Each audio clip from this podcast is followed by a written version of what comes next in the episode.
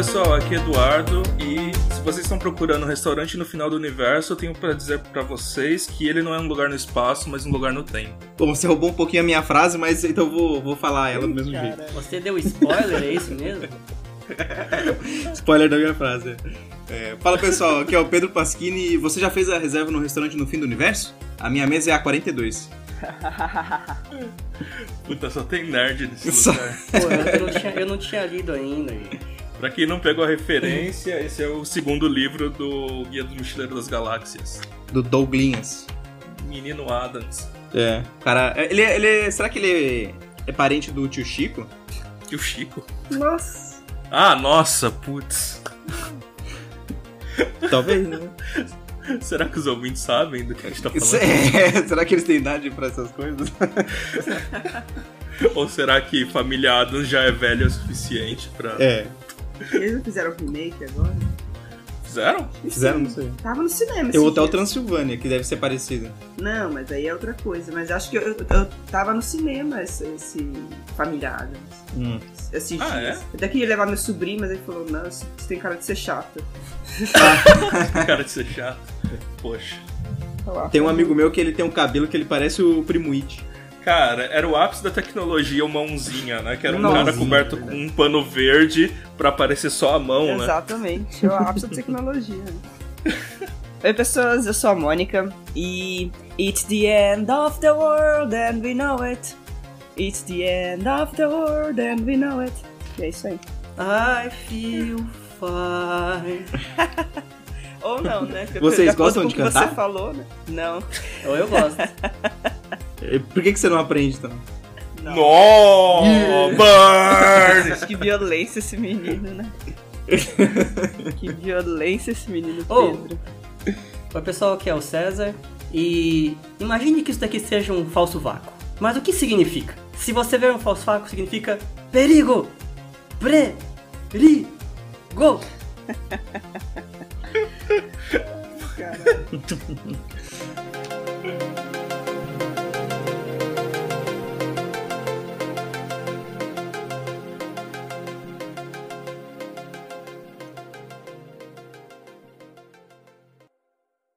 Fala galera, então hoje aqui nós vamos falar sobre os, o fim do universo, os possíveis destinos do nosso mundão e do nosso universo observável.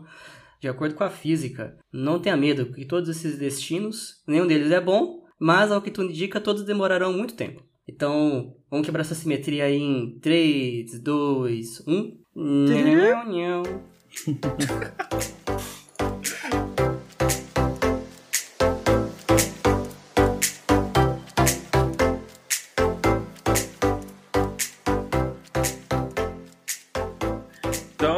vocês já viram que a gente vai falar dos possíveis fins do universo, mas como que a gente consegue prever uma coisa que tá tão, tão no futuro? Ou melhor, como que a gente sabe que o universo vai ter um fim? Palpites? Vocês têm alguma ideia de como isso funciona? Uai, conta, né? A gente faz conta. Hum, Mas, gente, vocês estão impacientes. A gente joga, a gente joga no dado. A gente joga. E aí, a gente, dependendo do, da- do número que sai, a gente chuta um fim. Enfim, Nossa, é. aí você tira um, dá erro crítico e acaba o universo. É, mais ou menos isso. Da Disney que Deus não joga dados, né? Quem sabe? Será que ele não é um RPGista? É, ele simplesmente não joga o dado e vê, ah, então vai ser assim. Oi? Tem, é que acho que acho que essa pergunta é uma questão de precisa definir o que, que é fim, né? O que, que significa ser o fim do universo? Nossa, Uhum. filosofia. É verdade. Filosófico. Não, a gente pode pensar o fim como um, se você evoluir o suficiente no tempo, a partir de um certo instante, é, não há mais aparências, mudanças aparentes no universo. É, Mas esse é um tipo de fim, né? É, sim, mas é, o que você interpreta por fim é isso, né? Não acontece mais nada de relevante depois daquilo. Não, mas para citar um Big Bounce, isso seria um fim do universo também. Hum, E não- e não é isso, destino, é um dos né? possíveis, É. né? Não é, não- é um fim que não acaba, né? É, então não dá É. certo a minha definição. É o fim de um ciclo, né? É o fim de É. um Diferente ciclo. de um fim-fim de verdade, né? Aham. É verdade, é. Então, na verdade, eu não sei como definir um fim bonitinho. O universo num, num futuro muito distante, mas também é muito vago, né? É. A gente pode falar que o Big Bounce não é um dos fins do universo. Ele é só um destino. Não, mas ele, mas para, mas, mas para o nosso nosso universo seria. né? Mas pro, então, pro Big Bounce acontecer, a gente já vai. Calma aí, galera. A gente já vai falar o que que é Big Bounce. Calma lá. Mas é, pro Big Bounce acontecer, as coisas têm que acabar e recomeçar, não é? Então é isso que a gente tem que definir, né? O, o que, que é o acabar, o que, que é finalizar pra recomeçar, Uhum. não é? Eu não sei fazer isso, hein? Talvez seja o fim seja o, o fim das condições de vida no universo. Mas Pode aí, ser, bom, pode já ser. vai ter acabado há Hum. muito tempo. eu acho que né? isso vai acontecer É, bem exatamente. antes do fim É, universo. sim, mas assim, é, o fim das condições em princípio de ter qualquer tipo de vida, né, nem na prática. Não, talvez seja assim, uma mudança muito brusca do que do que a gente entende pelo universo. Não não necessariamente muito brusca, porque morte térmica é- não é muito brusca, né? Ela vai acontecendo adiabaticamente. Bem lentamente. É. Mas antes de toda essa discussão, vamos falar um pouco da parte científica, né? Porque a gente tá indo pra filosofia e a gente ainda não falou nem como a gente tem É. ideia de, dessas previsões, Se deixar, né? a gente fica aqui pra sempre na filosofia. Uhum. Talvez primeiro a gente podia começar falando o que, que é o universo. o que, que a gente entende Hum. pelo universo atual. E qual que é o estado do universo atual. Casado. Perfeito. Mas... É. Eu vou começar do, eu vou começar de um jeito bem, bem simples e aí aumentando a complexidade. Então, o que a gente sabe é que a, a gente vive na Terra e a Terra é um, é um planeta que gira em torno do Sol. E os planetas que giram em torno do Sol formam o que a gente chama de sistema solar. Então, o sistema solar é o sistema de corpos que rodam em torno do Sol. O Sol, na sua vez, ele está num, num conjunto de estrelas que a gente chama de Via Láctea, que é uma galáxia. Então, uma galáxia é um conjunto de estrelas. E se a gente for se afastando cada vez mais, então a gente começou na Terra, se afastou, foi para o sistema solar, se afastou, foi para um braço da galáxia, se afastou, tá vendo a galáxia. É, para quem já viu Star Wars, por exemplo, é, tem uma hora que eles saem da galáxia. Acho que o Star Wars 8, se não me engano, uma hora eles saem da, galá da galáxia e você consegue ver ela lá, quando eles estão tentando fugir, uma coisa assim. Então, tem a galáxia, e aí se a gente afastar mais, aí vão ter um aglomerado de galáxias, que se não me engano o que a gente tá é o aglomerado de Virgo, é, que tem a ver com a constelação, porque eu acho que o pessoal começou a perceber esse aglomerado por causa da constelação. E aí, se você for se afastar mais, vai ter o super aglomerado, que eu acho que também se chama super aglomerado de Virgo, então o pessoal não é muito criativo.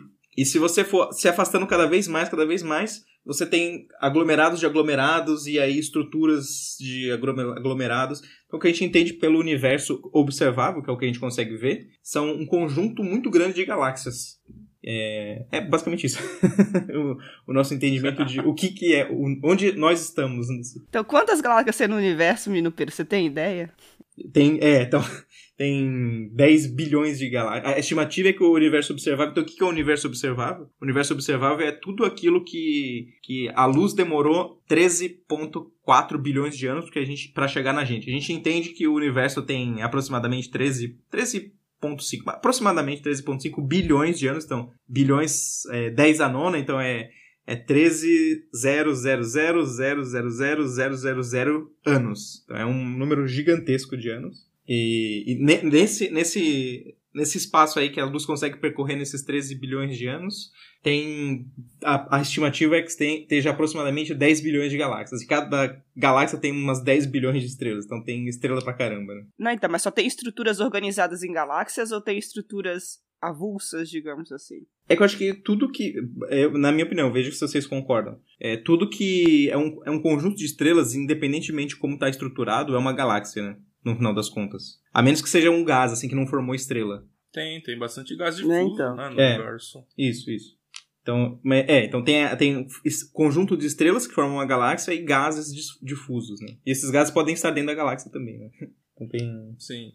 O... Eu teria uma outra resposta, na verdade. Diga. Manda. Não, a, a minha resposta, eu acho que não é tão elaborada quanto a do Pedro, mas em- o universo é tudo que existe, em galáxias ou fora delas, espalhado ou não. Então, desde gás Uhum. e poeira, a estrelas e planetas, a galáxias, a energia também, né? escura, a matéria escura, a tudo que você Uhum. imaginar, tudo isso é o universo. E até onde a gente consegue ver, dado o tempo que a luz leva para se, eh, se locomover, é, a velocidade dela, esse é o universo observável, né? Então, você pode observar até um limite do universo, dado que a luz anda com uma velocidade finita e o universo, ao que a gente sabe, também tem um tempo finito de vida. esse é o universo observável, tudo que a gente consegue observar e o universo ele é tudo que há. Pode ser que haja, provavelmente há, um, muita coisa fora do que a gente consegue observar. Então, o universo como um todo provavelmente é muito maior do que o que a gente consegue ver. Mas o universo uhum. ele não, não, se, não se restringe a esse conjunto de galáxias, né, que o Pedro falou, no meu entender. Ele é tudo. E, então pode ter coisas fora de galáxias, pode ter gás fora de galáxias, pode ter. Sim, e sim, certamente sim. tem energia escura fora de galáxias. Uhum. E por aí vai. Uhum. É, é não, o isso é, o que eu tava tentando. Eu tava tentando mostrar como é que é a estrutura do universo, É, né? Mas a- dentro a- das você tá próprias querendo- galáxias. Uhum. tem- tem matéria escura, por as estruturas exemplo, do universo, né? Isso, Então, a- isso. o- é. essas estruturas são formadas, beleza, e elas são em grande parte superaglomerados de galáxias, numa estrutura mais ou menos filamentosa, em, em altíssimas escalas. Mas o universo não se restringe a isso, né? O universo ele é tudo. Aí, Deixa eu aí... provocar um pouquinho vocês, então. Ah, É, se o universo é tudo, tudo bem. Tem a parte que é, que é observável ou não, mas o universo é maior do que o que a gente consegue ver, né? O universo é finito, o que eu quero dizer com isso? Ele tem uma borda, eu consigo falar, aqui é o final do universo? Tchan, tchan, tchan. Ou o universo é infinito e se estende em todo o espaço, não, não tem nenhuma borda? eu acho que essa é uma pergunta que a gente não tem como responder, na verdade. Uhum. Ao que tudo indica, ele não tem borda, né? É, o que tudo indica que ele não tem borda, é... a gente não sabe se ele é finito ou não. Se ele não tem borda, a rigor, se você tivesse. Eu tive uma vez no, no livro do Brian Greene, lá, o Tecido do Cosmos, né? Se você chegasse, a- digamos, ao fim do universo, mas sem uma borda, quando você passasse desse ponto, você voltaria a um, um outro ponto do universo, que nem uma tela de fliperama. Você sai de um lado e volta pro outro. Sim. É, Será que a gente tá no a grande? Pac-Man? porque o universo é plano, né? Hum. O nosso universo não é que nem uma bola que você anda ainda em volta do mesmo lugar porque por causa da curvatura dela. Né? Ele é um universo Uhum. plano, então acontece esse tipo de, de coisa. Mas assim, eu acho que a gente é incapaz de, de responder essa pergunta se ele é finito ou infinito. Não, eu acho que a única resposta que a gente consegue dar, com, a gente consegue afirmar, a gente pode ter a possibilidade de afirmar no futuro, é, se é se ele for, se ele tiver, se ele for finito. Se ele for finito, você consegue medir o raio de curvatura dele, né? Então talvez seja melhor explicar que é, a gente, o que a gente entende hoje é que o universo ele é bem uniforme e a gente sabe que matéria ela deforma o espaço. E um espaço uniforme ele pode assumir três tipos de configurações. Uma que ele é plano, que nem o César falou. Ele pode ser uma esfera em quatro dimensões. Então, é uma que a gente chama de hiperesfera. E aí, nesse caso, ele seria finito, tem um raio, né, pro tamanho da esfera. Só que é um raio em quatro dimensões, então tem que tomar cuidado com isso. E ele também pode ter formato de cela, cela de cavalo, por exemplo, né. É, na verdade, é um hiperboloide. Para quem conhece um pouco de geometria, é, é, uma, é, um, é um hiperboloide. A terceira forma, que também é infinita, é um hiperboloide. É, em quatro dimensões também. Então, tudo isso é sempre em quatro dimensões. Então, se o universo tiver um raio de curvatura, a gente consegue medir esse raio de curvatura de alguma maneira. né? Agora, se ele for infinito, não tem como medir. Você sempre pode ser. Você pode falar assim, ah, esse raio tem que ser menor do que tanto, mas você não consegue medir zero curvatura, né? E aí os nossos ouvintes estão loucamente perguntando como que a gente mede se o universo é curvo. Porque na nossa experiência do dia a dia, ele pode ser levemente curvo que não vai sentir diferença, né? A Terra, até onde a gente sabe, é redonda e a gente Não, com certeza. planos, né? Com certeza redonda, né? Vem com essa história de até. Ah, bom. Não, mas assim, na nossa experiência do dia a dia, por que as pe- algumas pessoas acham que a Terra é plana? Porque na experiência prática a gente vê horizontes, a gente vê coisas planas, mas isso porque a gente tá vendo uma dimensão muito pequena, né? E isso a gente tá falando de um planeta. Agora imagina se todo o universo tem um- uma estrutura que a gente chama de fechada, por exemplo, é como se fosse uma esfera. Como que a gente vai perceber isso, sendo que a gente é uma formiguinha no meio desse mar imenso que é o universo?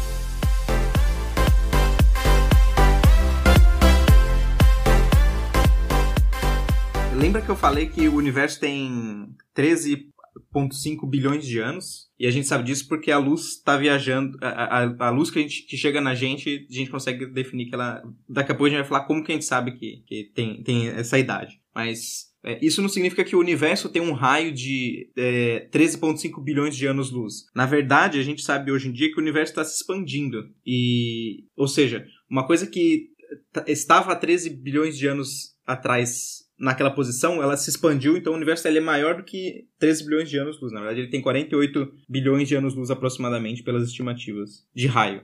Então, então ele tem no mínimo 48 bilhões de anos-luz. E o que, que isso quer dizer? Quer dizer que o universo está se, se expandindo. É, na verdade, além dele estar tá expandindo, teve uma fase que foi acelerada e por isso é maior do que 13,7 bilhões de anos. Se vocês quiserem ver um pouquinho mais sobre isso, tem os nossos episódios de é, os três primeiros minutos do universo que a gente fala um pouquinho da parte de inflação que explica esse fenômeno. Sim. Mas como é que a gente sabe que ele tá, que ele tá em expansão? Então, isso, isso é uma coisa muito legal, porque os primeiros modelos de universo é, tentavam propor que o universo era estático. Porque eles não queriam que o universo tivesse um começo ou um fim, né? Ele queria que fosse uma coisa que sempre existiu e sempre vai existir, né? Eles tinham meio que essa ideia de universo, né? O que, que mudou isso foram as observações de um de um astrônomo chamado Edwin Hubble, que percebeu que algumas estrelas, é, ele olhava para essa estrela e olhava como era o comportamento dela, como era a velocidade e esse tipo de coisa.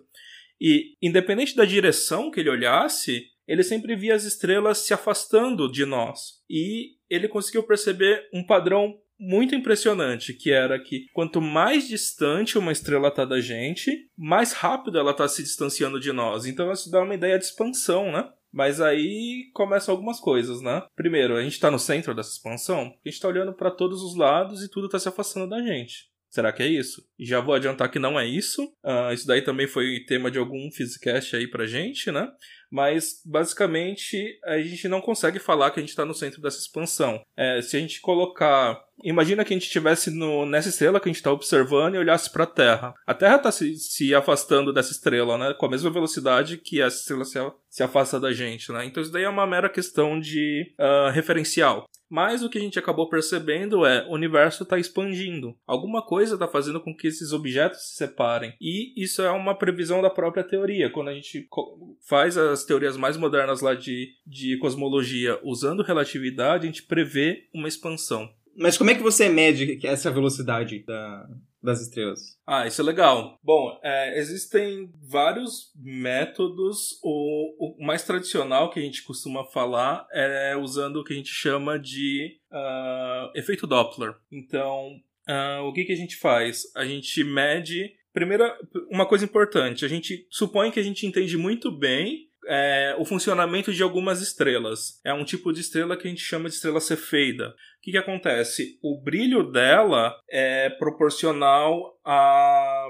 ao, período, ao período de pulsação dela. Então é uma estrela que, que aumenta o brilho, diminui o brilho, e dependendo de quanto tempo demora para esses pontos de máximo e mínimo, a gente sabe qual que é o brilho, a magnitude do brilho médio dela, né? Então, o que, que acontece? Imagina que você tem uma, uma vela ou uma lanterna e ela está mais distante ou menos distante de uma parede. A gente olha ali a luz refletindo nessa parede, a gente tem uma ideia de quão longe a vela está, porque a gente sabe qual é o brilho dessa vela. E se a gente pensar em física, né, a gente vai falar que esse brilho cai com o quadrado da distância, né, porque ele está se é, emitindo igualmente para todos os lados. Então isso cai com 1 sobre R2, 1 sobre R quadrado, né? Para quem já viu isso, né? E dá para medir assim. Então a gente sabe o brilho inicial, vê qual é o brilho que a gente está recebendo aqui na Terra e vê essa diferença. Então a gente já sabe como calcular a distância. O, o efeito Doppler que eu estava falando é como a gente calcula a velocidade para poder derivar a lei de Hubble, que é toda essa ideia de quanto mais distante, mais rápido o objeto está se afastando da gente. Então, suponha agora que você entende muito bem essa estrela. Então, a gente sabe como que ela emite luz. Uh, de forma mais técnica, a gente sabe quais são as cores que ela emite, ou seja, qual é o espectro dessa estrela. Só que o que, que acontece? Uh, se ela está se afastando da gente, acontece o que a gente chama de efeito Doppler.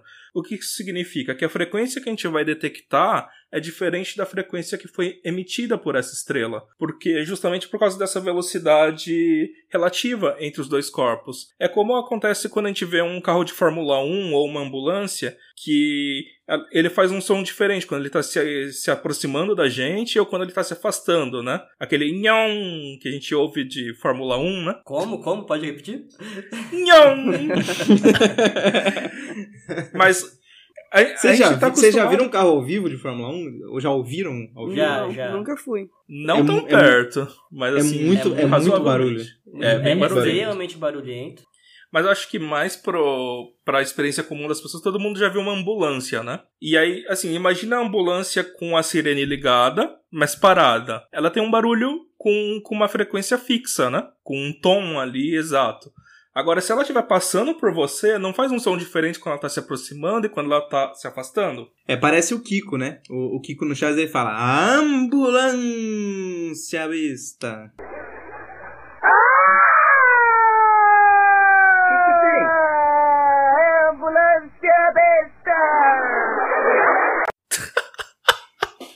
Então, isso daí é o que a gente chama de efeito Doppler. É como a pessoa que está ouvindo ou observando é, entende a frequência em relação à frequência real. Isso é por causa de efeito relativo, né? Isso daí não é porque a, a- o emissor tá, tá modificando o seu comportamento, né? A ambulância não tá trocando as frequências, ela não colocou uma musiquinha diferente. É só a velocidade dela que tá fazendo esse som mudar um pouquinho. No caso das estrelas, o que vai mudar é a luz. Só que se a gente entende muito bem essa estrela, a gente sabe o que esperar dela. Vendo o que chegou na Terra, a gente consegue ver a diferença e essa diferença dá informação pra gente sobre a velocidade. E aí a gente cruza esses dados e percebe que quanto mais longe essa estrela tá, mais rápido ela tá se distanciando da gente. Outra coisa de, de efeito Doppler era aquele episódio, acho que do Big Bang Theory, lá no começo, que o Sheldon se fantasiou de efeito Doppler. Vocês lembram? ah, esse episódio é muito bom. Ah, Ele tava vestido com uma blusa de listras, né? E elas tinham diferentes espessuras, eu acho, né? Acho que a medida que. Ai, não Aí o lembro. pessoal, tipo, você tá de zebra, É, né? você tá de zebra? Não, I'm, no, I'm the Doppler effect. O... Então, só para dar continuidade, do... continuidade ao que o Sato falou, é... as velas padrões ele usa algumas estrelas cefeidas, por exemplo, né? Mas quando as distâncias ficam muito grandes, é, usam-se outras velas padrão. E a- o tipo mais comum de vela padrão, quando a distância é muito grande, quando o universo é mais primordial, é, são supernovas, explosões de estrelas. Né? Então, tem algumas explosões de estrelas, algum tipo de supernova, chamada supernova tipo 1A, que a explosão ela é muito característica, ela é muito bem definida. Então, o quanto ela emite de luz é bem conhecido. E ela emite luz pra caramba. Então, você usa essas supernovas como velas padrão para distâncias muito grandes. Aí você pega o, o efeito Doppler delas, né, que elas estão se afastando muito rápido. E você usa a lei de Hubble para determinar a distância dessas supernovas até, até a Terra. E, então, a maneira como você mede distâncias no universo muda é, de acordo com a distância que você quer medir. Né? Em escalas extremamente elevadas, a gente tem que recorrer à lei de Hubble e a esses efeitos de mudança de frequência aparente do efeito Doppler. Uhum. E, assim, quando a gente conseguiu é, não só observar esses efeitos, mas supernovas, porque supernovas são tão brilhantes que a gente consegue ver objetos muito, muito, muito distantes. E aí a gente percebeu uma coisa que é muito, muito interessante. Não só o universo está expandindo, mas essa expansão é acelerada, o que é uma coisa completamente contra-intuitiva. Porque se vocês forem pensar, é, pensa em gravitação que a gente aprende na escola. A massa atrai massa, né? Ou seja, todo o efeito gravitacional é atrativo. A gente esperaria que ou a expansão é tem velocidade constante, ou ela estivesse freando, certo? De- desacelerando. Mas tá acontecendo o contrário. A expansão tá ficando mais rápida. Isso é uma coisa muito maluca. E o que explica essa, essa expansão acelerada, Mônica? Ah, eu não tenho ideia, filho. Você tem? Não. Na verdade, ninguém Na tem, verdade, né? ninguém É. tem. Não, o que- problema. o que exatamente a gente não sabe, mas a gente É. tem um nome pra isso. A gente tem um nome. é a vontade de comer cu de curioso. Nossa. É. Eu não ia Mas- falar isso porque eu não sou tão baixa como o Pedro, né? Mas. Não. mas É, é, bom, o problema todo é, começa. Você não tem essa energia escura do Eu Pedro, não né? tenho essa energia escura ao meu redor, né? Bom, o problema todo começa, né? Então, tipo, o universo está em expansão acelerada e isso é por conta dessa energia escura, né? Mas o que, que é isso? Acho que a gente já falou isso em algum episódio, mas vamos dar uma relembrada aqui. É, tudo que a gente consegue ver do universo, ver, eu digo, não só em luz visível, mas tipo, ver coisas que a gente consegue detectar do universo. Então, é, raio-x, que né, não é visível, mas a gente consegue detectar, é, neutrinos, coisas, né? Tudo que a gente consegue detectar no universo corresponde a 4% dele. Pausa para absorver essa informação. Então, Tudo que a gente consegue. Imagina, todas as estrelas. Tudo que existe Toda, corresponde os a planetas, 4%. Tudo. 4. Assim, é, um pouquinho. Tudo que a gente sabe do universo é 4%. 4% do universo. Agora, e o resto? Que, que- que é o que o pessoal fica. Que é o que o pessoal fica falando lá que o, o mar, a gente sabe mais do, do universo do que do mar. A gente sabe 4% do universo. A gente, a, gente, a gente sabe a teoria de 4% do universo. A gente não Todo sabe o resto nada a do gente universo. dá um nome e não entende mais nada. É. Isso, exatamente. Então a gente tá com esse problema aí, né? Que a gente só conhece 4% do universo, mas o resto a gente não tem ideia, né? A gente sabe que esse resto do universo, uma parte é matéria escura, né? E outra parte é energia escura. A matéria escura, ela, ela tá ali, ela permeia o universo, a gente não consegue detectar, a gente não consegue detectar essa, essa matéria escura, porque ela não vai interagir com a gente de, de maneira é, que a gente consegue né, detectar. Mas ela tem efeitos gravitacionais. Eletromagnética, no final das contas. É, eletromagnética. E ela, mas ela tem efeitos gravitacionais. E força forte, acho, né? Acho que ela não pode ser nem ter, nem ter força. Acho que ela não pode nem ter força forte nem eletromagnética, né? E aí talvez Não. a gente tá tentando entender ainda se ela interage com fraca, né? É. A gente não sabe ainda, Sim, mas sim. Pode ser que não. É. Pode ser que. Não, agora, imagina se ela não interagir com força fraca. A gente tá fudido. É impossível detectar. A gente tá fudido. Ah, Não, mas eu, te- eu tenho de repente esperança. tem uma interação nova. Eu, também tenho esperança. esperança. Eu tenho esperança de que fracamente ela vai interagir. Pra quem tá meio perdido aí também, deixa eu falar aqui. A gente já fala, tem um episódio que a gente fala dos tipos de interação, né? Mas basicamente, né, o que a gente conhece, interação eletro- eletromagnética, interação forte, interação fraca. Interação fraca é onde vai aparecer neutrino. Então existem, a gente vai fazer um episódio só de neutrino explicando aí. Mas gente- o problema é que a gente não entende ainda 100% de neutrinos. Então talvez existe uma luz no, fio- no fim do túnel de que talvez neutrinos estejam envolvidos com, com a matéria escura. Então, a gente tem essa esperança aí de que a gente vai encontrar essa ligação entre neutrinos e matéria escura um dia. Tem bastante experimento, bastante coisa legal acontecendo para tentar achar uma conexão aí, para tentar entender essa, essa coisa.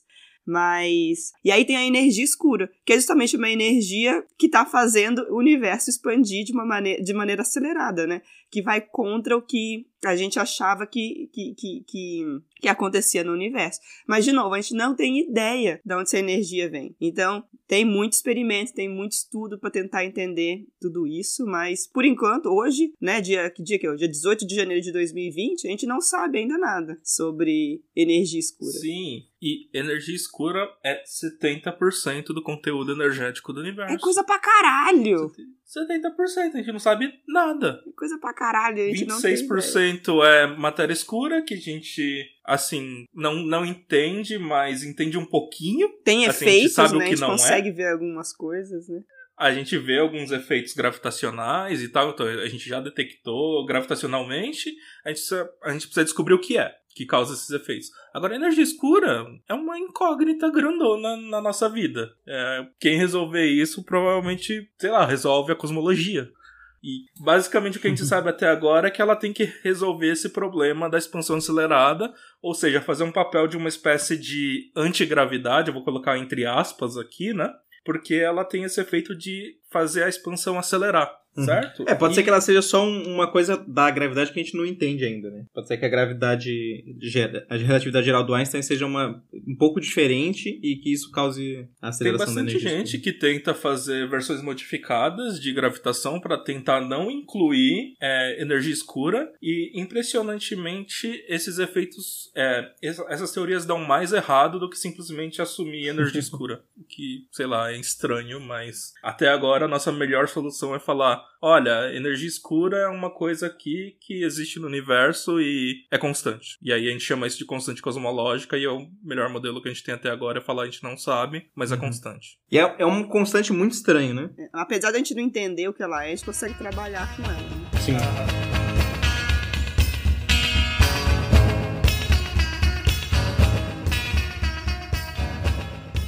E aí, então, agora a gente vai ter é, essas componentes para o universo: matéria, é, que a gente vai chamar de bariônica, que é essa que a gente conhece do universo, ou seja, matéria comum, é, matéria escura e energia escura. É, atualmente a gente quase não tem radiação no universo, ou seja, fótons e neutrinos, mas para o começo do universo essa é a parte mais importante, que é o conteúdo energético. Agora, atualmente, assim, é muito pouco que tem, então ele influencia bastante para a parte final do universo, né? Uh, e aí o que, que acontece? Esse conteúdo do universo é o que dita uh, qual que vai ser a geometria do universo que a gente estava conversando até agora, né? Se ele vai ser plano, se ele vai ter uma curvatura para dentro, como se fosse uma esfera, ou se uma curvatura para fora, como se fosse a superfície de uma cela de cavalo. Porque, se, vocês lembrarem, toda a base de uh, relatividade é que matéria curva o espaço não exatamente matéria, mas energia, curva o espaço. Então o conteúdo faz sentido que o conteúdo do universo dite a geometria dele, né? Bem, então fazendo um comentário, né? A geometria do universo, ela ela determina em parte os possíveis destinos do universo. Então, na medida em que o universo ele pode ter uma curvatura fechada ou uma curvatura plana ou uma curvatura aberta, isso muda a maneira como o universo evolui ou pode evoluir para estados futuros. Então, inclusive, aí você me corrige se eu estiver falando bobagem, Sato. É, um dos possíveis destinos, que é o Big Crunch, que se o universo ele, ele re... Como é que é? Ele recolapsar num ponto só, é um tipo de destino que está tipicamente associado a uma geometria fechada. Sim. Certo? Então, um universo. Fechada você... significa esférica. Que é esférica, como uma Isso, bola, né? esférica. né? Você começa num ponto, você pode voltar para o mesmo ponto, seguindo em linha, entre aspas, reta nessa, nessa superfície. Ele é um universo finito, como uma, uma bola, né? E uma, uma geometria dessa está associada a um recolapso do universo e seria um dos destinos possíveis do universo da morte dele, o chamado Big Crunch, grande é, colapso, sei lá, o grande esmagamento, em que todos os, as, os pontos do universo, toda maté a matéria do universo, ela volta para um único ponto, tal como era no início lá no Big Bang. O, outras geometrias permitem outros tipos de destino. Então, a geometria plana ou geometria aberta está associada a destinos em que o universo não se recolapsa, e sim que ele segue um outro caminho. Então, Acho que está mais associado a... com essa morte térmica, né? É, a plana está associada principalmente à morte térmica, mas eu acho que é não só a morte térmica. Eu, eu não sei se Big Rip está associado... Eu acho que o Rip... Tem que ser aberto. Tem que ser aberto? aberto é. Então, beleza. Então, a, é. a geometria plana, que a gente mede, a princípio o universo é plano, mas a gente pode estar errado, mas as nossas medidas indicam isso no momento, está é, tá, tá associada a uma morte específica do universo, o fim do universo, que é morte térmica. Que a gente vai explicar mais para frente o que, que é. E se o universo tiver uma geometria aberta, ele poderia ter um outro fim chamado Big Rip, o grande arrebentamento, e que é diferente da morte térmica. Em todos os fins possíveis, o universo se ferra. é, então, se você está esperando um final feliz, não tem lá... Não Aliás, tem feliz, essa é. poderia ser a nossa definição de fim do universo, né? Quando é, o universo se fudeu... Do... É, fodeu. É. Quando o universo falou fodeu, é, significa que acabou. Não, mas, é. é mas acho que melhor, acho... o melhor fim do universo seria o Bounce. É, é que é um talvez. fim mais ou menos. É, que, né? que tá associado ao Big. É um recomeço. É um recomeço. Isso. É um fim que, na verdade, assim, ele mostra que o importante não é o final da jornada, mas a jornada em si, né? Nossa, que bonito. Olha que bonitos que você falou, Pedro. Mas... De vez em quando. Pedro é, é Nossa, bonito, né? Não, quem, quem conhece ele sabe que ele não fala essas coisas no dia a dia, não. Não. Não é? não, não tem isso, não. Mas seja como for, todos os possíveis destinos do universo, eles vão demorar é, muito tempo para acontecer. É, provavelmente da escala de trilhões de anos. O, na, na pior das hipóteses, é, eu acho que bilhões, centenas de bilhões de anos. Então não há por que se preocupar imediatamente e teremos outros Verdade. problemas mais prementes. Aquecimento global vai matar todo mundo antes de qualquer Big, big Crunch vai ter, da vida. Vai ter uma terceira guerra mundial aí que vai acabar com o planeta. Se não tiver, as florestas vão pegar fogo e a gente vai se fuder. Deixa eu só comentar que esses destinos que você comentou, César, eles. É, é verdade isso que, sei lá, uma geometria plana implica morte térmica, uma geometria fechada implica no Big Crunch, uma geometria aberta no Big Rip, se a, a energia escura é, obedecer, seguir a regra que a gente acha que ela é, segue, que é ela ser constante, né? Não, não mudar com o tempo. Se ela tiver uma outra estrutura que a gente não conhece ainda, é, é, isso, essas coisas que a gente falou não é verdade, a gente não sabe o que, que vai acontecer, pode acontecer qualquer coisa, né? Mas nesse caso, a, geometria, a, a, energia escura mudaria e mudaria a geometria por consequência, correto? É, isso, sim, né? sim, a gente de fato. teria uma fato. geometria variável no universo. Então, é, mas isso, aí é, ela, ela, é, ela bem, faria você ficar de novo, o, geometria fechada, aberta ou plana, com esses três finais possíveis. Não é a geometria que é o comportamento da, da energia escura que poderia dar um desses é. três fins, mas a geometria vamos, estaria associada desses três fins. Vamos relacionar um pouco a energia escura com essas geometrias e porque elas modificam o fim do universo, né? Uh, lembra que eu estou falando para vocês que a, a energia escura é responsável por acelerar a expansão do universo, certo?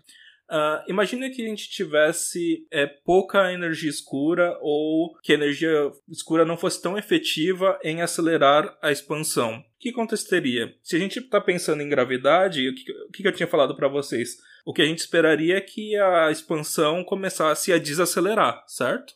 Então isso vai gerar o primeiro fim do universo, que é essa ideia de Big Crunch. O que significa? A partir de um certo ponto, a expansão frearia, ela pararia e depois ela come começaria a, é, ao invés de expandir o universo, contrair o universo. Então o universo tenderia a voltar a um ponto ou algum, alguma estrutura com volume pequeno. Importante desse fim do universo. O tempo não está voltando para trás. Não significa que você vai ver as coisas indo para trás no tempo, uh, as galáxias se desformando e coisa desse tipo. A gente tem que pensar sempre com o tempo indo para frente, só que o universo é contraindo. Então ele vai tender para estados mais entrópicos, uh, buracos negros e coisas assim. Uh, então, esse é um possível fim. Agora, o, o, com os dados atuais, a gente acha que vai chegar nesse segundo fim que a gente mencionou, que é a morte térmica do universo, que é o mais chato. Não sei se vocês concordam comigo. O que vocês acham do, da morte térmica do universo? Ah, eu acho que todas as três têm seu charme. O. charme. Mas assim, vai definindo. Você quer, você quer que. É, charme em certo sentido, assim, né? Sei lá. Nenhuma das três é boa, mas nenhuma das três é melhor uma que a outra. O... A, mas a morte térmica, ela é a única, o único fim do universo que não tem, digamos, uma fronteira clara que você fala assim, olha, aqui fudeu. Né? O... Vai fudendo bem devagarzinho, né? Vai bem fudendo, devagarzinho. Fudendo, fudendo. Quando você viu, fudeu, né? É. Quando, então, quando você viu, já tá fudido. O Big Crunch é, é isso, né? Do universo ele voltar um, para um único ponto e tudo ficar numa densidade aí infinita, né? Ah, o, a morte térmica, o universo continua se expandindo para sempre. As estruturas vão ficando cada vez mais afastadas, mas elas permanecem entre si coesas, né? Então os planetas continuam planetas, os restos de estrelas continuam restos de estrelas, mas as estrelas vão morrendo, vão deixando de emitir luz depois de muitos trilhões de anos aí, a, a, as anãs brancas, e todos os processos físicos relevantes do universo eles vão meio que cessando, ela só vai seguindo essa expansão do universo, cada vez é, é, deixando tudo mais longe um do outro, cada vez menos estruturas, de modo a não ter condição de ter vida mais, não tem mais nascimento de novas estrelas e nada acontece de importante. O, essa é chamada morte térmica. O universo ele vai esfriando cada vez mais. Mais que isso, né? As estrelas perdem todo o combustível, então elas param de queimar, aí acontecem algumas supernovas, aí você vai ter muitos buracos negros, esses buracos ne no final o universo vai ser composto só por buracos negros, Aí esses buracos negros vão muito, muito, muito lentamente evaporar radiação, né, eu acho. por radiação Hawking. E no final só sobra radiação no universo, uma ah, radiação, não, um brilho não são todas muito as estrelas pálido. que viram, que viram buracos negros. Mas eles vão ser é, eventualmente é, puxados para um buraco negro. Não, eles podem estar tão longe um dos outros que não vai absorver nada. O, o, o, você vai ter buracos negros aos montes, certamente, mas você também vai ter um monte de é, cadáveres de estrelas e planetas mortos há muito tempo espalhados por aí, se afastando cada vez mais um dos outros e de modo que você tem essas estruturas esparsas e sem atividade. Você não tem mais Mas se a gente tem... considerar um tempo muito, muito grande, porque o que eu entendo como morte térmica do universo é quando a entropia chegou no ponto máximo. Uhum. Se a gente ainda tem estruturas como uh, planetas, sei lá, alguns asteroides, alguma coisa desse tipo, dá para aumentar a entropia, né? Se eu destruir esse asteroide. Como é que você faz esse aumento para virar só radiação? É, então, o que, eu, o que eu entenderia é que, eventualmente, de alguma forma, ou eles vão decair, ou eles vão ser sugados por um buraco negro e esse buraco negro vai evaporar, mas de alguma forma eles vão decair com o tempo, né? Pensando em uma escala muito, muito, muito grande de é, tempo. Mas eu não sei que processo seria esse, porque buracos negros não são como ralos que sugam tudo, né?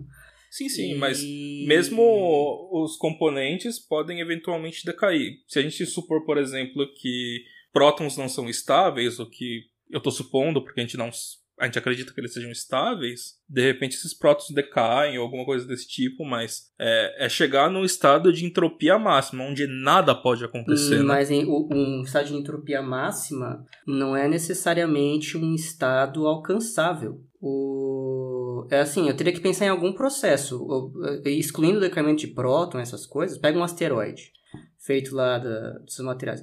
A princípio ele vai ficar desse jeito para sempre, se ele não interagir com ninguém. O, a, os átomos são estáveis, o, não, não, não vão decair. Né? Mesmo que decaísse, cairia para átomos mais estáveis, até que chegaria num ponto que não tem como decair, um átomo de hidrogênio, por exemplo. É, você vai ter gases de, hidrogênio aí pelo universo e vai ficar nisso mesmo, cada vez mais esparso e não precisa virar radiação. É, eu acho que, eu concordo com o César, eu acho que pode ser que não, não seja alcançável o estado de máxima entropia, mas pode ser que ele chegue num estado onde a entropia não aumente mais. Não aumente e mais. Você, e você não tem nenhum processo possível que aumente a entropia. Mesmo uhum. se eu considerar alguma coisa do tipo flutuação quântica, porque a gente está pensando num tempo infinitamente grande. Não tipo, sei. É, é complicado eu... pensar num tempo grande, tão grande assim, né? Eu, eu acho que é assim, Sato. A gente pode pensar, ó, a expansão do universo vai acabando com estruturas. Essas estruturas, intuitivamente, tá? Menos estruturas devem estar associadas a uma entropia maior. É... Mas elas estão acabando assim muito, muito, muito lentamente. A, a, a expansão em si aumenta a entropia. É, o que pode estar acontecendo é uma tendência assintótica, em que ele vai aumentando hum. muito devagarzinho, sempre aumentando de fato, mas ele nunca passa mas de um nunca limite. Nunca chega lá. É. Uhum. Nunca passa de um limite. Talvez você, se você inclu, incluir a expansão em si nessa conta, aí você chega numa resolução assim de uma tendência assintótica a um limite, que está sempre crescente o, o, a entropia, mas nunca passa desse limite, que é muito abaixo desse limite teórico máximo. Se, se o pessoal tiver perdido, a gente discutiu muito, muito, muito sobre entropia no episódio de termodinâmica. Mas basicamente entropia é. A gata da Mônica. É, a minha gata tá deitadinha. Também, a gata da Mônica. Ela tá bem calminha aqui atrás. Mas é, é, é, eu acho que é a única maneira que a gente consegue sentir o tempo passando, né? A gente tem a segunda lei da termodinâmica que diz que ou a entropia se mantém constante ou ela aumenta, ou seja, toda vez que a gente vê um processo que aumenta a entropia, a gente sabe que o tempo foi para frente. E aí, por exemplo, você vê um copo se espatifando no chão, você sabe que o tempo foi para frente. Você nunca vai ver um copo cacos de um copo no chão subindo no ar e se recompondo numa caneca. Isso é completamente intuitivo, né? Então isso que dá pra, pra gente a sensação de que o tempo tá passando pra frente. Então, no, o que eu tô chamando de morte térmica, que talvez não nunca chegue, é essa ideia de a entropia chegou no ponto máximo. Tá tudo completamente espalhado num gás muito uniforme e aí você não consegue sentir que o tempo tá indo para frente, porque todos os processos são reversíveis. Nada aumenta a entropia. Isso é louco. Fica. Ou seja, é o universo mais boring que existe, porque não acontece nada. não, não tem E você nem vê nada. chegando, porque vai muito devagar, né? Exato. É, o que acontece é isso, é, é uma expansão que as coisas ficam mais distantes uma das outras. Ou no, nesse destino alternativo aí é um universo só de radiação. Ou seja, como for, ele não tem uma fronteira definida entre, é, que a gente chamaria de fim do universo é, é uma, uma época né, em que nada acontece de, de interessante mais no universo, essa seria a morte térmica. Não haveria mais nascimento de estrelas, nem morte de estrelas, não haveria formação de, de sistemas solares, é, não haveria nada de relevante. O, Sim. Esse é um, essa é a morte térmica.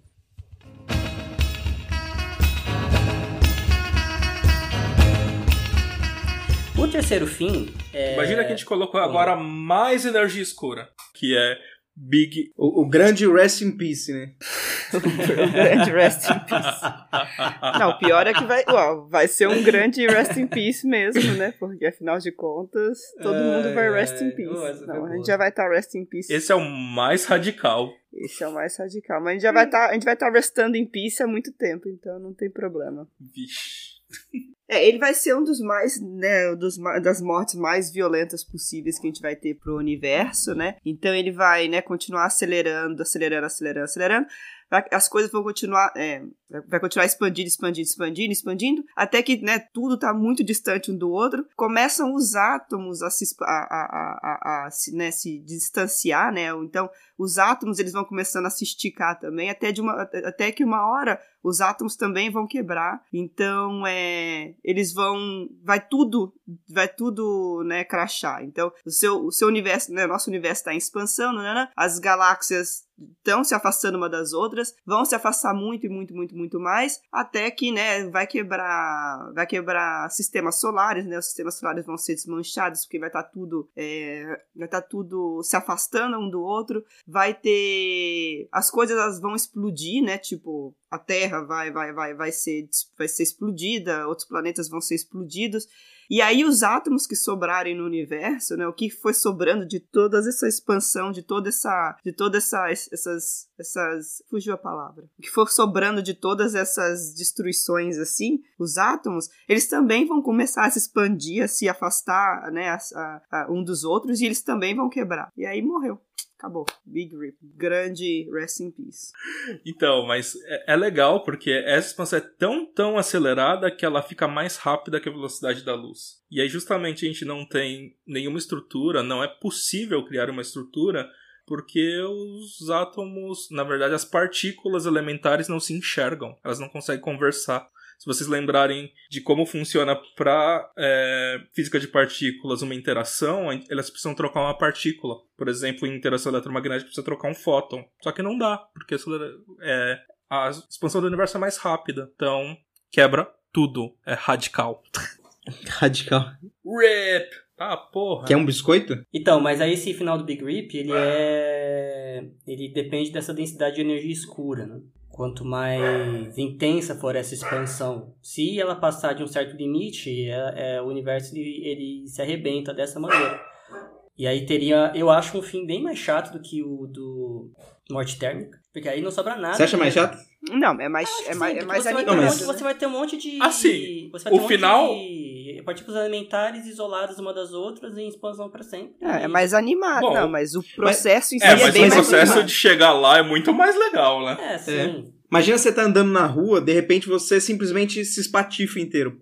É, não vai ser tão de repente assim, né? Mas- É, então, eu não. eu- eu- eu sei lá. Você É, começa legal. perdendo um Inclusive, braço esse- e depois esse- perde o outro. Inclusive, Perde assim, o a- outro, a, é. a solução de Big Crunch e de morte térmica, ela já é conhecida há muito tempo, os possíveis fins do universo. A solução de Big Rip, ela é uma solução relativamente recente. Ela foi obtida... Quando que foi obtida? É, porque ela só é possível com a, com a noção de expansão acelerada do universo, né? É, quando é que ela foi Hum. proposta pela primeira vez? Não é muito tempo atrás. Mas é. É uma coisa. Mas esse Big Rip ele é uma coisa parecida com a. com a inflação, não é? Só que é mais Ela extremo. É uma é- inflação mais Não extrema. precisa, não precisa ser exponencial, né? Porque todo o que. Ah, tá. Porque, é. da Uhum. inflação é que ele é, acelera muito rápido. Ah, No Uhum. Big Rick ele não precisa acelerar muito rápido, mas ele precisa acelerar o suficiente para chegar a- acima da velocidade da luz. Entendi, entendi. Ó, a- essa, essa solução foi proposta em 2003 por Robert Gente. Caldwell e colaboradores. Phantom Energy and Caramba. Cosmic Doomsday. 2003? Physical Review Letters. Oh. 2003. uma Doomsday, solução- que, É que- uma solução bem recente. Então a gente demorou pra conseguir, pra perceber isso daí. É uma solução bem baby, que Eu acho que nem- faz 18 anos. Exato, Nossa. bem baby. não pode nem comprar o próprio whisky. Ainda não pode, essa solução É. não pode comprar Tem o whisky que é próprio mais antigo que ela.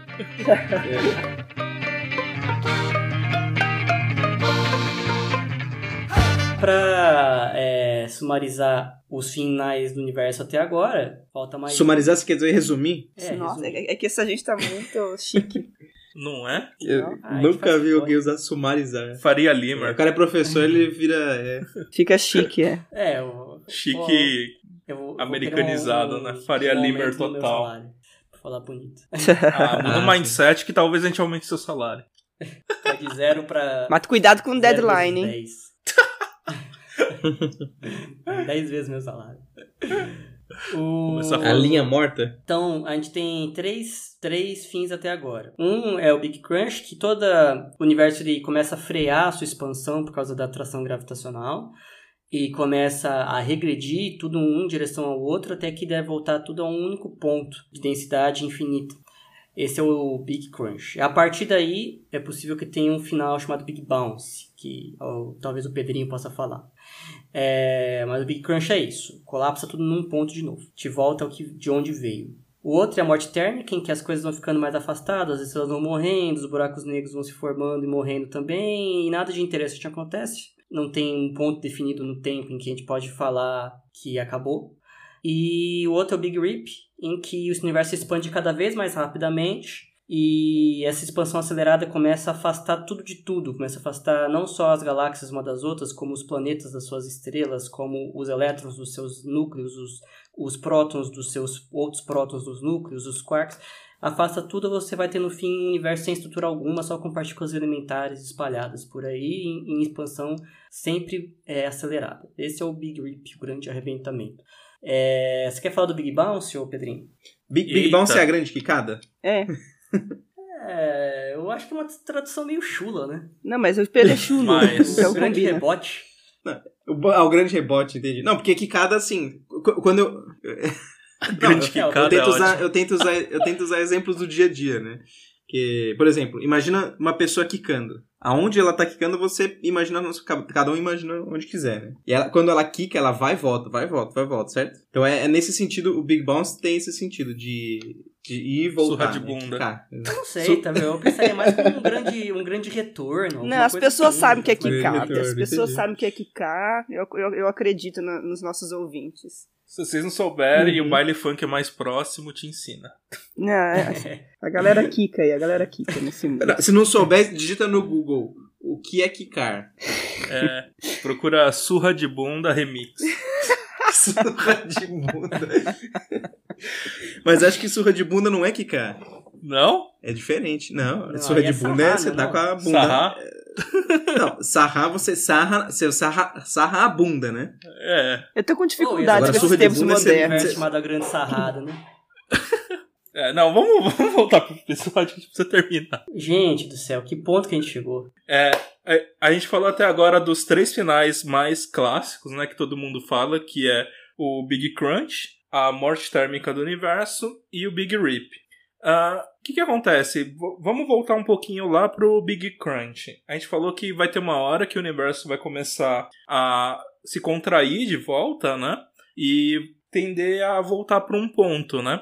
E aí o que, acontece nesse ponto, né? Esse ponto seria uma singularidade, e é uma singularidade como se fosse a do Big Bang.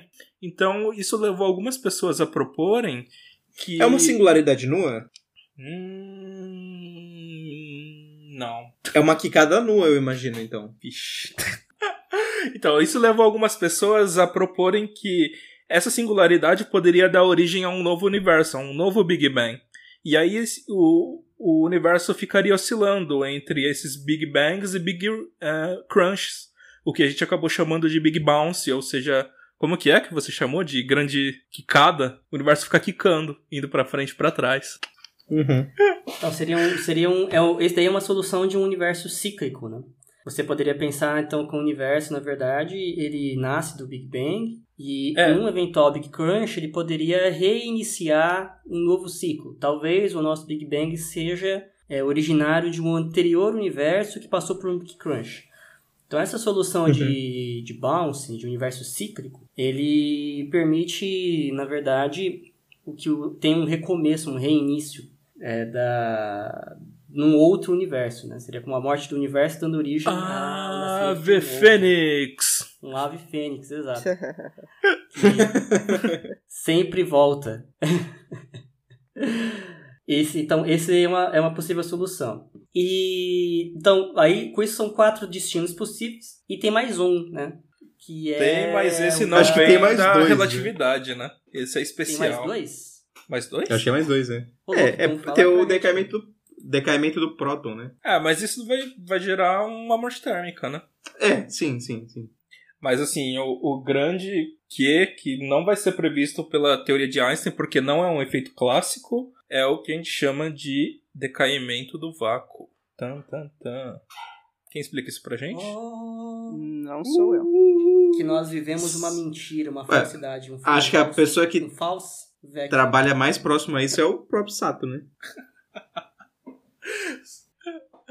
Beleza. Então, a gente já falou de todos os finais que são previstos ou cogitados, feitas alguma hipótese em teoria de relatividade do Einstein, que é uma teoria gravitacional.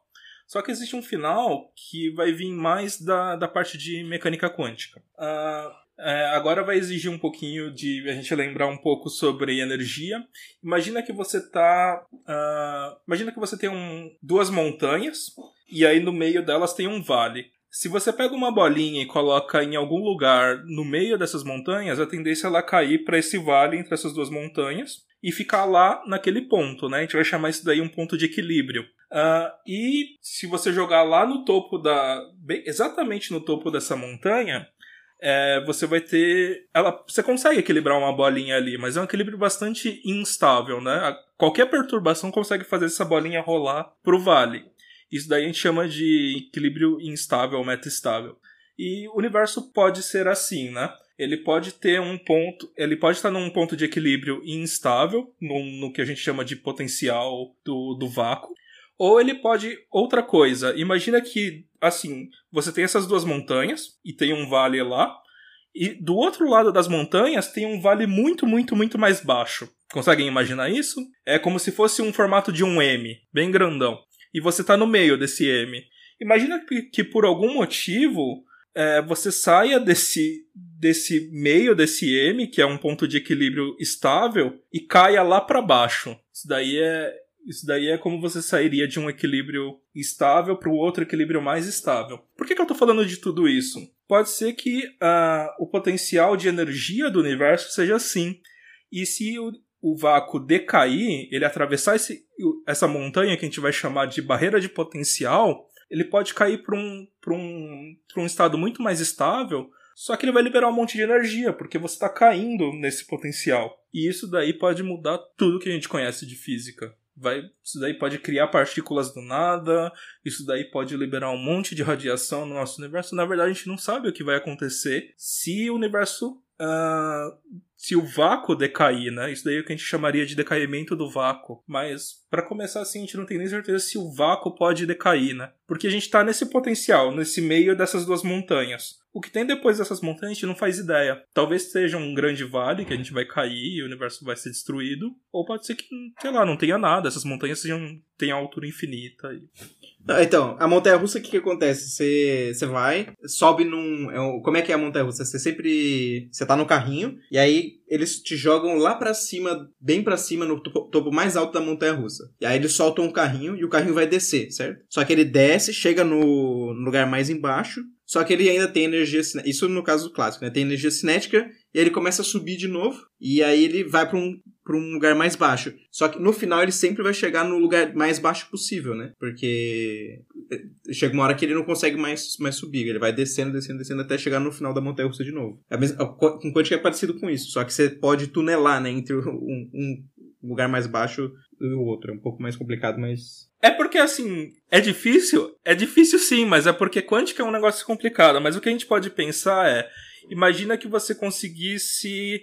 Você tem essa montanha russa, você conseguisse passar de. Você tá nesse ponto de equilíbrio, que é o ponto mais baixo, e aí você, ao invés de precisar ir lá pra cima para chegar no outro. Num, num lugar mais baixo ainda, você conseguisse atravessar, você conseguisse fazer um, um teletransporte, um. Você, você estala o dedo e de repente você tá no. Você passou desse. dessa altura alta e chegou no outro ponto de mesma altura. Só que agora, como esse ponto não é um mínimo, você vai continuar caindo. E aí pode acontecer umas coisas muito loucas, porque você não tá num estado de equilíbrio. É, mas é, o ponto é que a gente poderia estar num, num estado que chama-se de, de falso vácuo. O nosso, a gente está nos pés de mínimo de energia, mas esse mínimo de energia não é o mínimo de energia possível para o sistema, mas a gente não sabe disso. E o universo poderia, a princípio, a qualquer momento, cair para um nível de energia menor se nós não estivéssemos nesse, nesse estado mínimo. E ao acontecer isso, você teria um processo físico bizarro aí de liberação de energia violento e que provavelmente acarretaria o nosso fim. Esse é um, é um, um, um destino que ele é, diferentemente dos outros, ele é imprevisível, pelo menos em relação a... Porque os outros a gente sabe mais ou menos para onde a gente pode estar tá indo, né? Dependendo da medida de densidade de, de energia do universo, se o universo é plano, se ele é fechado, se ele é aberto, a densidade de energia escura, etc., que precisões de medida poderiam indicar qual é o fim que o universo vai ter. Agora, esse fim com um falso vácuo, a gente não tem como saber. Pode ser que a gente, que a gente esteja num vácuo verdadeiro, se estiver num falso vácuo, pode ser que leve trilhões de anos para ter esse decaimento. Então, ou poderia acontecer amanhã. Então, todos os outros fins. Ou poderia acontecer agora. Pode ser ah! acontecer agora. Ah! Falou, valeu. Então, todos os outros fins a gente consegue saber para onde o universo vai com uma medida mais precisa e dar uma estimativa de tempo para isso acontecer. Já o, o, o decaimento no falso vácuo, não. A gente não sabe se está no vácuo verdadeiro e se fosse decair, a gente não sabe quando poderia ser. Poderia ser agora, daqui a dois minutos, enfim. Ou poderia ser trilhões e trilhões de anos. Impossível saber. Então. Mas aí a, a gente cruza os dedos. É, a boa notícia é que se isso acontecesse amanhã, provavelmente ninguém ia perceber. Ia ser uma coisa meio que, do nosso ponto de vista, quase que instantânea. É... Então a gente estaria ferrado, mas a gente ia assumir. Não ia sofrer, é, né? Sem sofrer, nem nada. Então fique tranquilo. Pra que se preocupar? Mas aproveite a vida enquanto ainda dá, né? Exato. Nossa, é um carpe diem quântico, né? É um carpe diem quântico esse negócio aí. Qu quântico relativístico. Esse dia como se fosse o último. Né? Porque pode ser, o vácuo vai decair é. a qualquer instante. Nossa, cara, é verdade, olha só. Cara, carpe diem quântico é foda. Ah, a minha carreira é, de coach começando. Não, sim, cara. Agora você já pode virar um coach quântico. Nossa. Ixi. Dá dinheiro? Pior que dá, né? É, deve dar, viu?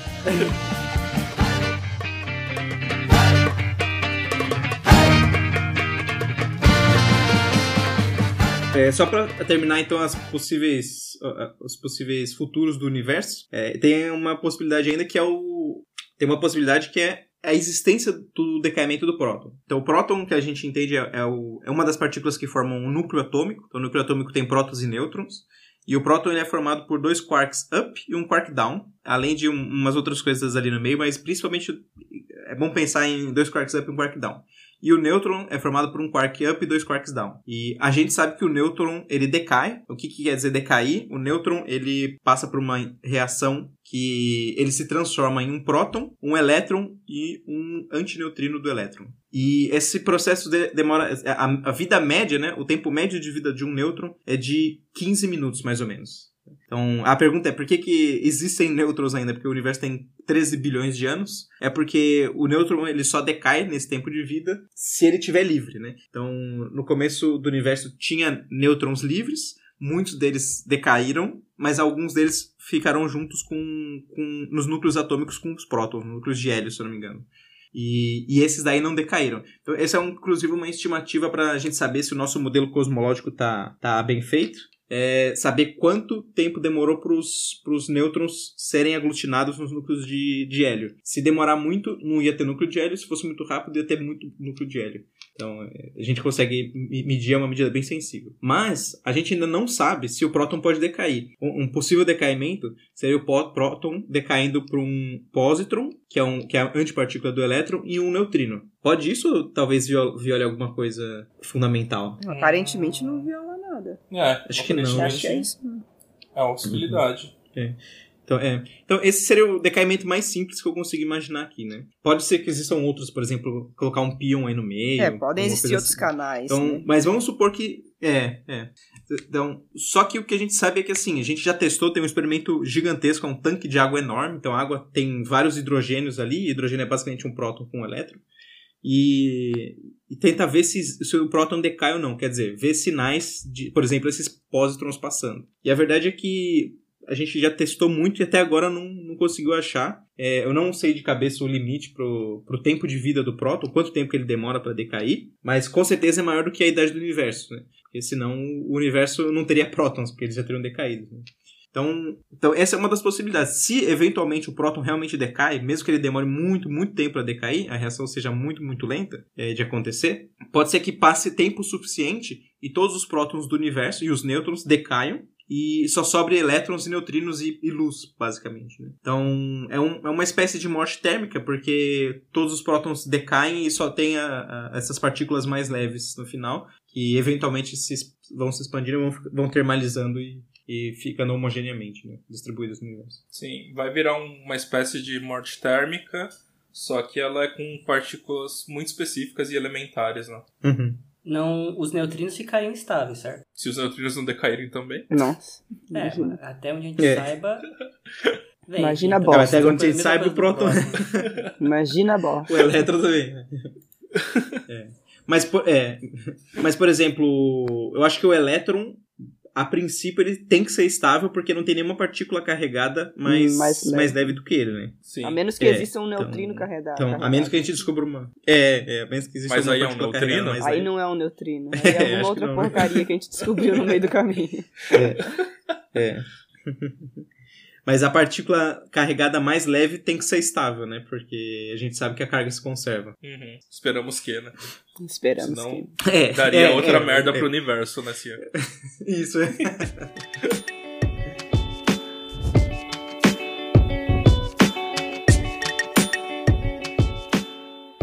É, só, só quero fazer um comentário rápido. É, deve ter ficado claro para os nossos ouvintes, mas é, o fim do universo não é o mesmo que o fim da Terra ou o fim da humanidade. Né? Então nós estamos falando aqui é, sobre destinos finais do universo. Se Isso. Pensar a, a humanidade vai acabar em 50, 100 anos. Não, a humanidade está é. perdida já tem muito tempo.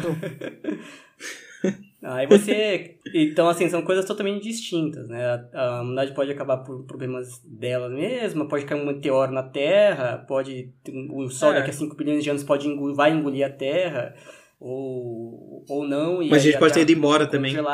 E, enfim. É, eu não sou tão pessimista quanto o Pedrinho. Deve durar mais uns 10 mil anos a humanidade, vai. 10 mil anos? Nossa, é muito otimista, otimista aí. Cara, eu sou otimista mesmo. Você está supondo que o aquecimento global não vai acabar com a humanidade, é isso? É. Ah, tá. A ciência persiste gente vai descobrir uhum. um jeito de resolver os problemas. Uhum. Espero eu. Você também tá supondo que não vai ter uma terceira guerra nuclear no, no nesse ano que vem, nesse ano, ah, 2020. Se tiver uma guerra nuclear que sobrar algumas pessoas, a gente tem esperança. Bom, é, pode ser que, é, pode ser que sobreviva a humanidade ainda. É, é difícil, difícil, difícil mas Pelo menos a gente mandou a Voyager antes de da Shabu, né? Ah, é. é. Algum dia alguém Qual que é a chance de alguém detectar. Da... Qual que é a chance de alguém achar aquela navezinha? no espaço de 13 bilhões ah, de anos. Ah, tá mandando sinais, sai da luz. Imagina. Vamos, vamos torcer aí, cara. Aí tá a informação do nosso DNA lá.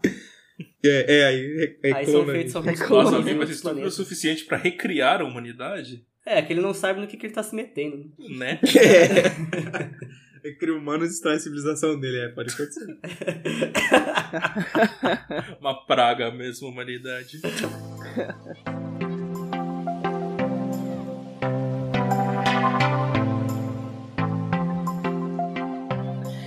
Bom, então é isso, pessoas. É, a gente espera que vocês tenham gostado desse episódio. Foi um episódio feito com muito carinho. Quem tá acompanhando a gente na, no, no, Instagram viu o que a gente tava falando, né? Então, é, Falando nisso, siga a gente na, nas redes sociais. A gente tem conta lá no Insta, a gente tem conta lá no Facebook, a gente tem conta no Twitter. Caça a gente lá, que a gente tá sempre postando coisas né, do Physicast, coisas que são é, interessantes, coisas que são é, tem bastante informação legal, né? Então, caça a gente por lá. Não deixe de mandar dúvidas, não deixe de mandar comentários pra gente. A gente adora interagir com vocês. Então, pode mandar por qualquer rede social, pode mandar também por e-mail, physicast.oficial.gmail.com. E então é isso. Então, seja bem-vindo em 2020, agora que nosso ano começou aqui para vocês. E então é isso. A gente vai voltar a lançar episódios a cada 15 dias agora, tá bom? Então, super beijo para vocês. Até mais. Tchau, tchau. Tchau.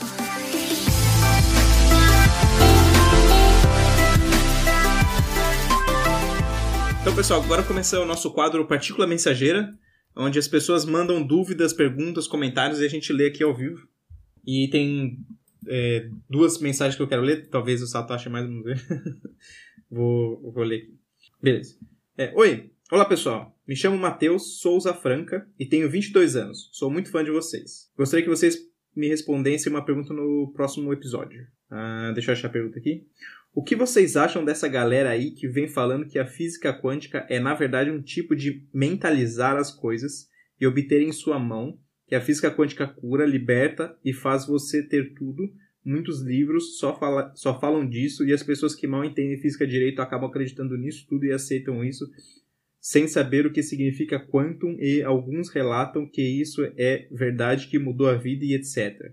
A física quântica tem algo relacionado com a fé mesmo? Ou é algo que eles não conseguem explicar e falam que é a física quântica e colocam isso em nossas cabeças? O que vocês acham disso tudo? Eu gostaria que vocês pudessem responder, pois muita gente tem essa dúvida e não sabe o que é cada qual. Nossa, eu quero matar essa gente. Essa... Quando, quando eu era mais novo, é. isso não chamava quântica, isso chamava O Segredo. O Segredo. Vocês chegaram a ver esse livro? O Segredo, é. Tô ligado. Mas viu? Puts, não, então. Isso, uhum. bom, vamos, vamos né, deixar claro que tudo isso é bullshit, que tudo isso é não faz sentido, tudo isso é, é, é mentira e a galera tá extorquindo, tá inventando essas coisas para extorquir dinheiro. Então, sim, primeira sim. coisa é, não acredite em nada disso. A física quântica, a, a parte uhum, da é. quântica não tem nada a ver com isso, a gente não estuda nada disso. Mecânica quântica não vai explicar o seu né, o seu positivismo não vai ajudar em nada. Tem um vídeo, tem o canal da Bibi Bailes no YouTube, né, o Física e Afins, e ela fala bastante coisa disso. Ela tem bastante vídeo legal, tem vídeo dela reagindo a, a vídeos de coach quântico que são sensacionais.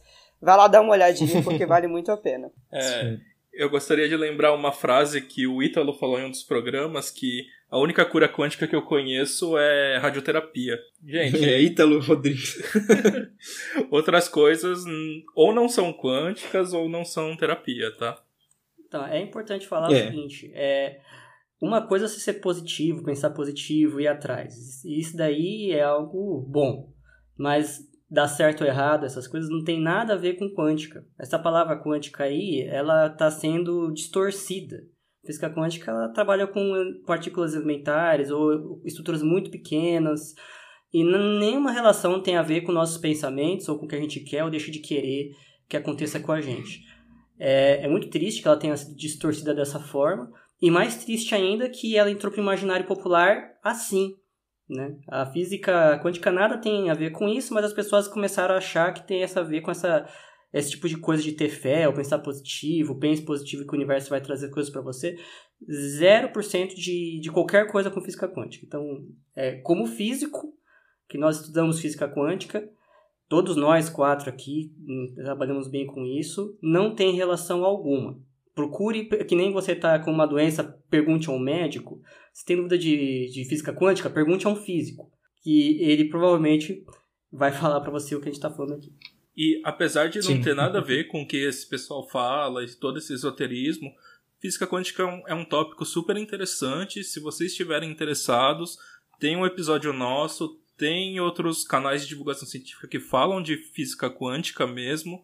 E é bastante interessante, deem uma olhada se isso é um tópico que interessa a vocês, mas tenham consciência que esses charlatões quânticos aí são problemáticos e se você pensar bem, eles estão tentando ou ganhar alguma vantagem, seja por popularidade, seja por ganhar dinheiro. Então tomem cuidado, procurem pessoas que tenham é, ou alguma formação, ou pelo menos você saiba que ele está citando uma fonte é, que é boa, né? Então. Mas isso é para in informação em geral, né? Procurem fontes boas. É, lembra que só físicos têm quântica na faculdade. Né? Então, a galera do espiritualismo não vai ter. Então, se tá com dúvida, é legal ter pensamento positivo, é legal você viver sua vida, né, pensando positivo e etc. Mas só lembra que a física não vai ter nenhuma influência nisso. E ficou com dúvida? Procura um físico. A gente, na, uhum. até a pós-graduação, a gente faz quatro disciplinas de quântica. Quântica 1, quântica 2 na graduação, quântica 1 e quântica, quântica 2 na pós. E a gente nunca viu isso. Então, né, tem alguma coisa esquisita aí. Não tem. É. É. Não, não só isso, é também acho que vale salientar assim que é, não confio num físico, é na comunidade de física em geral, né? É, O físico ele pode que é te tentar te traduzir o que é. Também tem físico Tem- que pode é. querer distorcer. é. O físico ele pode te passar o que a comunidade científica, a comunidade física entende pela, pela realidade da natureza que a gente entende até hoje, entendeu? Então, é, é, é bom deixar isso claro que é pergunte a um físico o que a comunidade científica diz sobre tal assunto. Qual é o nosso entendimento do, do, do que a gente tem dos experimentos? Uhum. Mas não deixem de ir atrás, porque física quântica Sim, é um sim. tópico super legal. É. Tem mais É, bom, tem, a? Tem, tem mais uma outra pergunta. É, a pergunta é de uma pessoa chamada Lid Benides. Acho que esse é o nome dela, ela não comentou Uhum. é, o nome dela, nem idade, nem profissão, nem nada. Aí ela diz o seguinte: Olá, primeiramente, parabéns pelo canal. Estou adorando poder estudar física enquanto corro ou limpo a casa. legal, né? Ótimo. É, é bem legal, né? É, hoje eu ouvi o episódio sobre relatividade geral. Eu fiquei com uma dúvida, que talvez signifique que eu não tenha entendido nada. Não se preocupe, porque é difícil mesmo. É. relatividade geral. é Se difícil. você não tem pergunta, é porque você não entendeu. Isso, exatamente. Se você tem uma pergunta, você entendeu alguma coisa. É. a relatividade geral basicamente diz que o espaço e o tempo são distorcidos pelos corpos. Quanto maior a massa do corpo, maior a distorção provocada por eles. Isso é possível de se calcular ou só foi verificado experimentalmente? Enquanto a relatividade restrita toma os observadores e referenciais em movimento. Pa, peraí, que. Opa. Eu não entendi essa pergunta.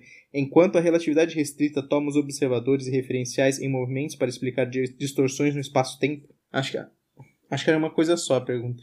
Eu não entendi essa última frase. Ah, na Ah, verdade, eu acho que. ah, é, acho que elas essa- coexistem, ela né? Tá, ela tá aqui. É, é. Uma, coisa, uma, uma não é contraditória à outra, né? É. Uhum. a- a- é, um- É, O único, a tipo, relatividade restrita, ela. Tá, diga, diga. o único tipo de interação que a relatividade geral está modelando é a interação gravitacional.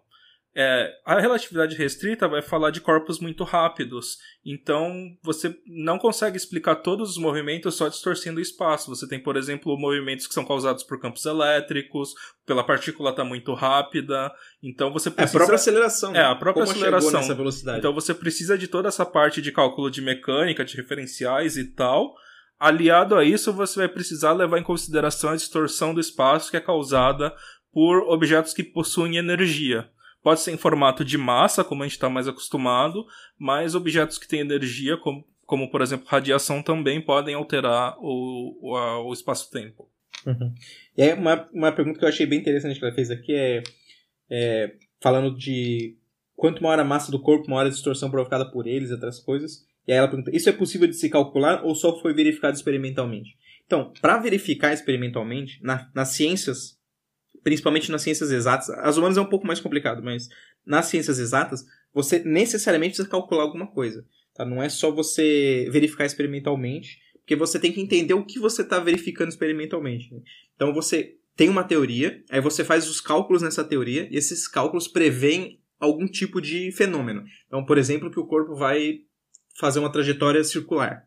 E aí você vai lá e mede experimentalmente se essa trajetória de fato é circular, qual que é o raio dessa trajetória, qual que é a velocidade daquela partícula. Então, sempre que você verifica experimentalmente alguma coisa, você tem que ter um cálculo por trás para ver se o seu cálculo bate com o que foi medido.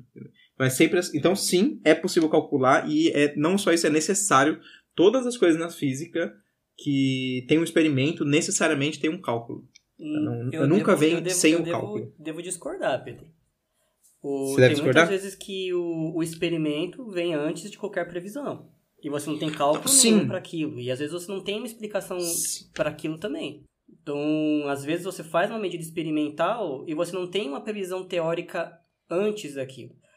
E É, mas tem muita coisa que começa na observação. A própria lei de Hubble, que a gente citou nesse episódio, a gente verificou um fato, aí a gente propôs uma lei matemática que é, meio que resume esse, essas observações, e muito, muito tempo depois a gente conseguiu fazer uma, um cálculo teórico que explica mas essa lei, mas não necessariamente. Sim, não. É que eu acho que talvez que eu talvez ficou confuso o que eu quis dizer. O que eu quis dizer é, sempre que existe uma teoria, ela precisa te dar alguma coisa, algum resultado calculável, entendeu? Não, não foi o contrário que eu quis dizer. Eu quis dizer assim, se você tem uma teoria física, ela necessariamente precisa te... Ela precisa ter algum fenômeno que você precisa usar para testar, entendeu? Foi isso que eu quis dizer. Tá, não o tá. contrário. Não que um fenômeno...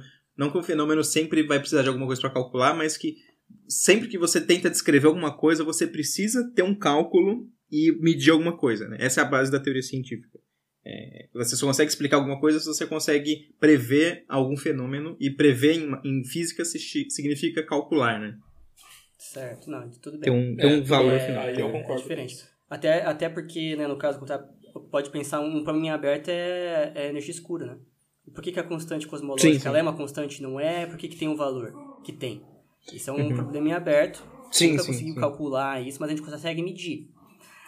O... Mas é Então, por isso que a a- gente não tem uma teoria, a gente não tem nenhuma teoria que consiga prever isso, né? Então por isso que a gente não Aham, consegue explicar. Exato. É A justamente explicar, Exato. Então, a, a resposta do Pedro tá certinho, né? A gente consegue calcular e, e, e a foi tão forte a, a relatividade geral porque alguns problemas já eram conhecidos, né? O problema da anomalia dos perihélios, da pressão do periélio de mercúrio, etc., já era medido e não tinha uma explicação para aquilo.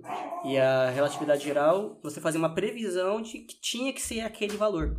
E junto com, com fenômenos novos, né, como deflexão da luz, etc. Isso tudo foi calculado e depois medido, no caso da deflexão da luz, ou já era conhecido antes experimentalmente. Perfeito. Uhum. Buracos Entendi. negros também, né, que é uma, É. uma coisa que surge da teoria, né, e levou tempo, mas foi medido também, detectado, até fotografado recentemente. Sim. E, e, assim, a gente está dizendo que dá para calcular não significa que é fácil. Dependendo de quão complexo é seu sistema, você vai precisar de um computador muito potente, mas assim, é, é possível escrever uma equação que descreve esse sistema assim.